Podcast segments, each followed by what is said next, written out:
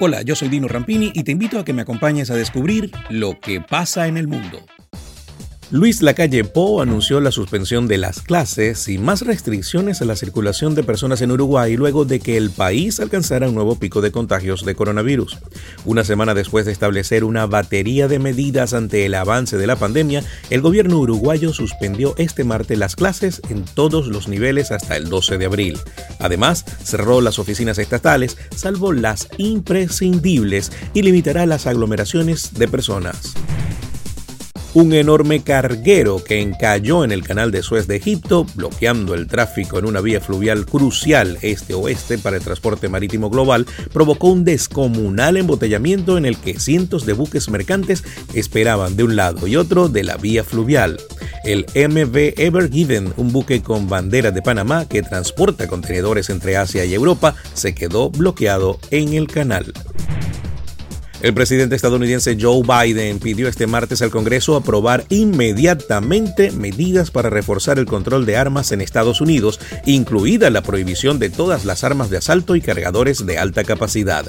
Podemos salvar vidas con el control de armas, dijo Biden en una declaración desde la Casa Blanca sobre el tiroteo que este lunes dejó 10 muertos en un supermercado de Boulder, en Colorado. Este brutal ataque ocurrió menos de una semana después de que ocho personas murieran en una serie de ataques a spas en Atlanta.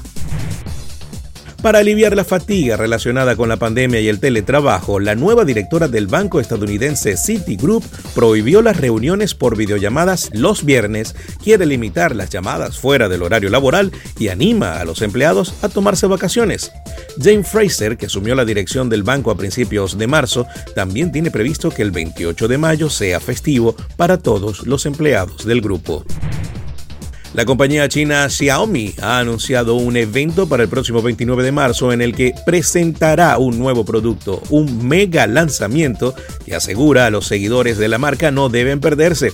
Aunque no ha dado pistas de lo que se mostrará a finales de marzo, se espera que Xiaomi presente los nuevos miembros de la familia Mi 11, Mi 11 Pro, Mi 11 Ultra y el Mi 11 Lite, como señalan eh, GCM Arena.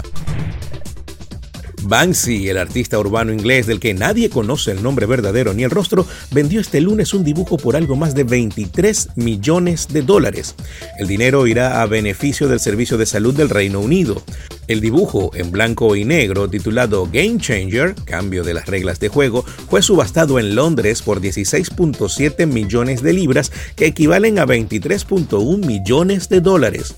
La operación se realizó en la casa Christie's y estaba tasada entre 2.5 y 3.5 millones de dólares.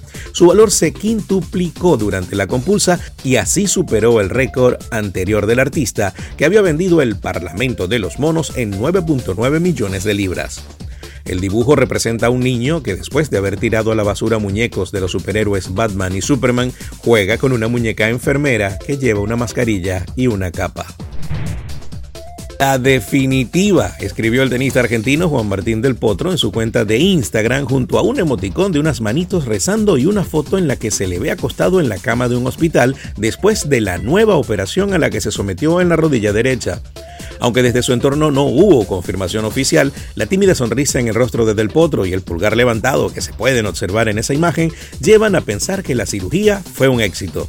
Ahora, el ex número 3 del mundo, que no juega un partido oficial desde junio de 2019 en Queens, encarará un nuevo proceso de recuperación con un objetivo claro, llegar a los Juegos Olímpicos de Tokio 2020.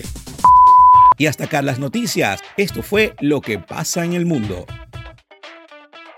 Lo que pasa en el mundo fue presentado por Publiaviso, Dino Happy Shop, Over Di Blasio, Inversiones Autoval, Uniformes Única, Juguetón, Tony's Bistro, Grupo Doima Internacional, Farmacia Leo, Pasapalos Natalie, Ron Calazán, Solution Travels, Pastopoli, Carnicería El Pana, Tequesuelar y Parri Arepas.